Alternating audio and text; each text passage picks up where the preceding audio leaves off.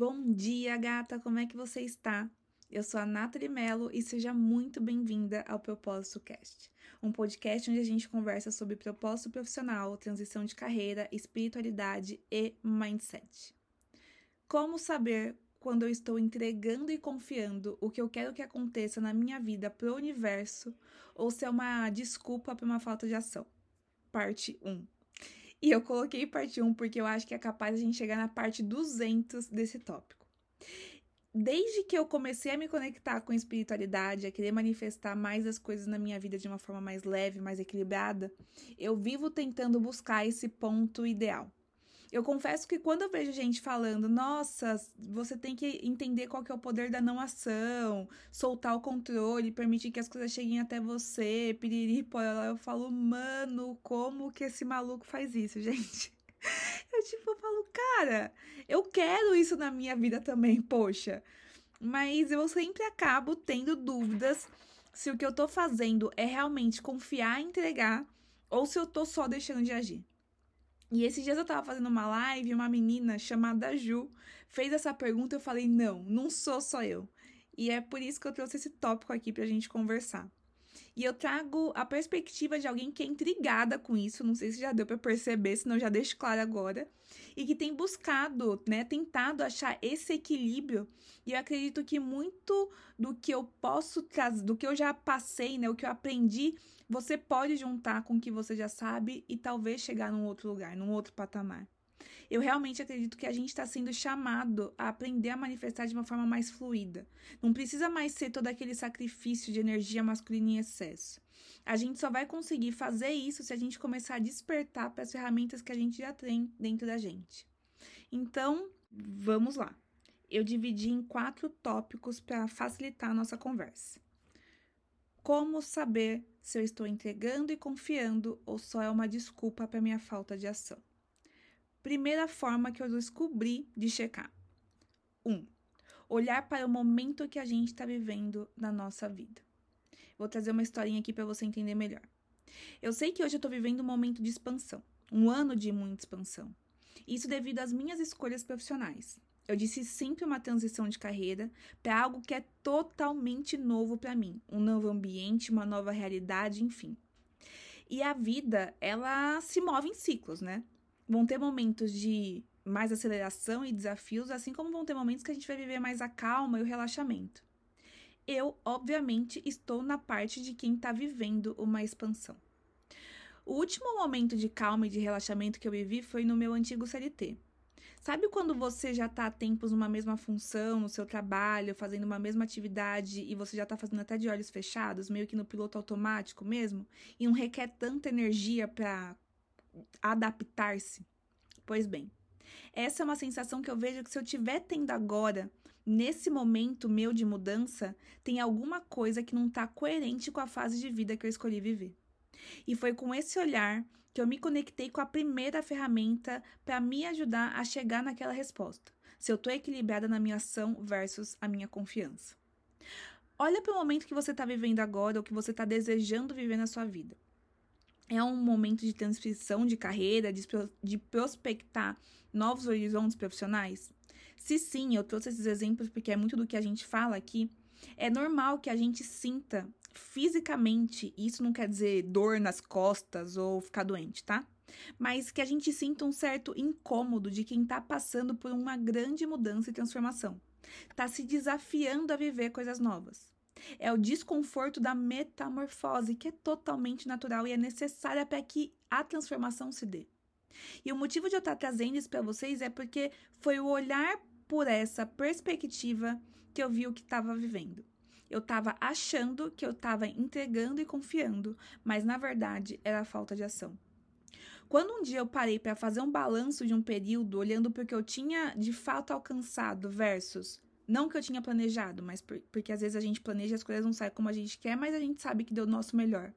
Mas comparando o que eu tinha cansado versus o que eu poderia ter feito, eu falei, cara, tem um gap, tem uma defasagem grande aqui. E quando eu me perguntei, e por que, que eu não fiz? Por que, que teve essa defasagem? Isso porque eu entendi erroneamente que o sentimento gerado ao entregar e confiar seria parecido como o de quem está vivendo o conforto de uma zona de conforto. O que está tudo bem em alguns momentos da nossa vida, mas ele estava sendo incoerente com o momento de expansão que eu tinha optado por viver. Então, essa é a primeira inspiração que eu deixo pra gente. Saber qual fase a gente tá nos ajuda a interpretar se você se sente como alguém que está agindo em coerência com o momento atual da sua vida. Deu para entender? Vamos pro 2. Se o seu corpo é uma bússola, para onde que ele está apontando? Depois que eu tive aquele insight que eu acabei de falar para vocês, eu fui pro lado oposto. Eu comecei a querer compensar, a gerar muita ação. Eu comecei a trabalhar com uma intensidade que eu estava gerando em minha ansiedade. Por exemplo, as minhas noites de sono começaram a piorar muito porque eu ia dormir tarde pensando no que eu tinha que fazer. Eu acordava toda quebrada. Durante meu dia, eu definia que eu ia fazer X coisas. E eu tocava direto, mesmo meu corpo pedindo pausa. Eu ficava checando constantemente os indicadores para ver se estava dando resultado. Enfim. Meu corpo começou a ficar todo detonado, tipo dor nas costas, eu tava cansada o tempo todo, eu comecei a descontar muito na comida, eu comia qualquer coisa. Eu, obviamente, tava num excesso. Se eu tivesse que fazer uma analogia dessa situação para que você consiga sempre encaixar ela com mais facilidade quando você quiser fazer um teste na sua vida, ela seria mais ou menos assim. Imagina que qualquer feito, qualquer objetivo que a gente queira alcançar, seja como um encontro marcado no meio de uma ponte. Uma metade, quem vai percorrer vai ser você, e a outra metade é o universo. 50% você, 50% universo. Quando a gente não entrega e confia que ele vai fazer a parte dele, que o universo vai fazer os 50% dele, a gente começa a vibrar onde? No controle. Porque além de fazer o seu, você também quer fazer o dele você quer percorrer 60, 70, 80, 90, se deixar a ponte inteira. E é como se nós, né, se você tivesse sido projetada perfeitamente para ter capacidade de andar só metade dessa ponte, sem afetar a sua saúde, sem causar danos a você. E quando você começa a extrapolar isso, o seu corpo começa a gravar, extrapolando o que é saudável, o que é o equilíbrio. Então aqui a gente vai parar e se perguntar: o que é que meu corpo tá me falando? Eu tô saudável, né? E como que a gente vê isso? Sei lá, minha pele, a minha relação com a alimentação, porque a gente acaba descontando muito na comida quando a gente tá muito agravado na ansiedade. Eu tenho conseguido dormir bem, eu tenho ido no banheiro da forma como devo ir. Quando a gente entrega e confia, a gente age respeitando ao que cabe a gente suportar. Isso reflete num corpo saudável. A partir disso, vou pedir para você se responder. Será que eu tô querendo andar mais do que aquele 50%, que é o que cabe a mim? Se não estiver, o seu corpo está dando sinais. Não só do que é relacionado à saúde, mas também do que é relacionado à sensação de bem-estar. Pode ter certeza. Usa o seu corpo como uma bússola para conseguir chegar nessa resposta. Vamos para a terceira forma. A terceira é: quando você pensa na próxima ação possível? Qual que é a sensação gerada? A. A sensação de querer se esconder debaixo da cama. Ou B. A sensação de. Imagina que você está esperando um, um, livro da Amazon e já está um dia atrasado, só um dia, e já você já quer mandar o quinto e-mail. Gente, desculpa, porque essa foi a melhor analogia que eu consegui chegar para vocês se conectarem com a sensação, mas espera aí que eu vou explicar. Então vamos por exemplo. Uh, vamos supor que você está com uma ideia de se tornar uma terapeuta. Só que antes de você divulgar para as pessoas, você quer atender algumas pessoas para você validar a sua técnica, cobrando até menos por isso. E você pode estar tá pensando assim: bom, universo, manda para mim as pessoas certas no tempo certo para que eu possa validar. Quem tiver que chegar, vai chegar. Tô entregando para você e tô confiando. Vamos pensar assim: se a gente tivesse que agir qual seria a próxima ação possível? Hum, deixa eu ver. Será que se eu postasse no meu Instagram, nos stories, falando que eu tô procurando pessoas que poderiam estar interessadas e explicar lá o que eu quero e tudo mais? Ou será que eu podia pegar o, e mandar umas mensagens direto para algumas pessoas que eu acredito que poderiam gostar? Não sei. Então, ótimo. Quando você pensa nessas ações, qual que é o sentimento que te dá? Ah, mas aí eu vou estar tá me expondo, né? E se eu incomodar? E se ninguém quiser? Ah, eu, eu vou deixar mesmo. E, cara, se tiver que acontecer, vai ter que acontecer e o universo vai me ajudar. Você consegue perceber aí que no fundo, no fundo, tem uma vontadezinha de se esconder debaixo da cama? Isso pode indicar que você está usando o entregar e o confiar como algo para justificar uma falta de ação. Uma ação que está sendo sabotada pelo medo, pela vergonha, por algum sabotador, entende? Agora a gente vai para o outro lado, para o oposto. Vamos supor que eu quero arranjar trabalhos como, sei lá, como copywriter. E eu estou começando. Copywriter é aquela pessoa que escreve textos na internet, textos de venda, e-mails e tudo mais. Eu já criei uma conta, eu estou colocando ali alguns textos com uma boa frequência. Eu mandei uma amostra grátis do meu, grátis do meu trabalho para as pessoas que possam gostar. Eu já me inscrevi em sites para fazer com que eu fique mais fácil de ser encontrada por quem está procurando esse serviço, enfim. Vamos lá. Qual seria uma próxima ação possível para que esse seu desejo se realize?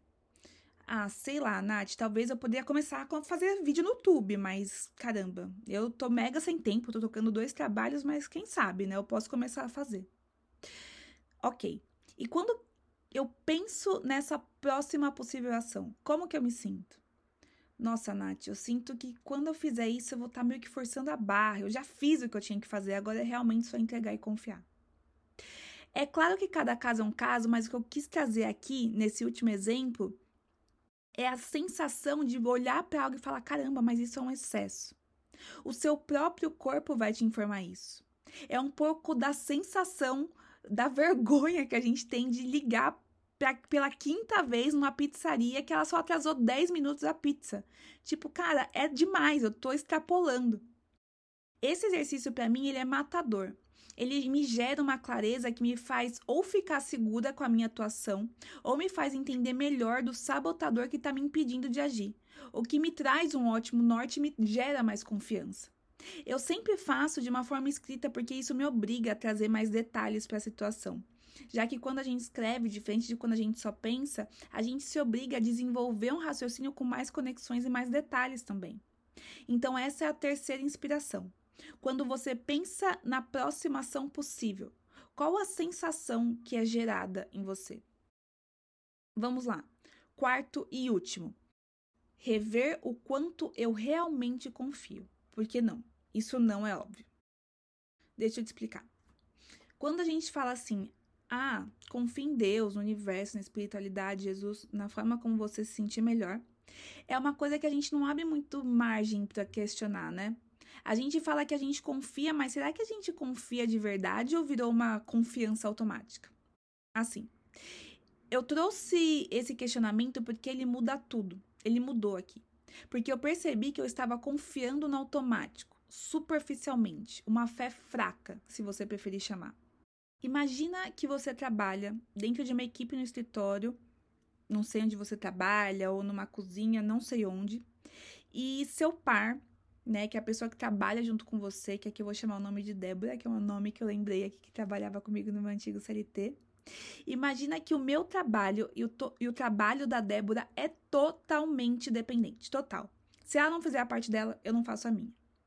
E a Débora, ela já se mostrou muito, mas muito boa. Ela é excelente.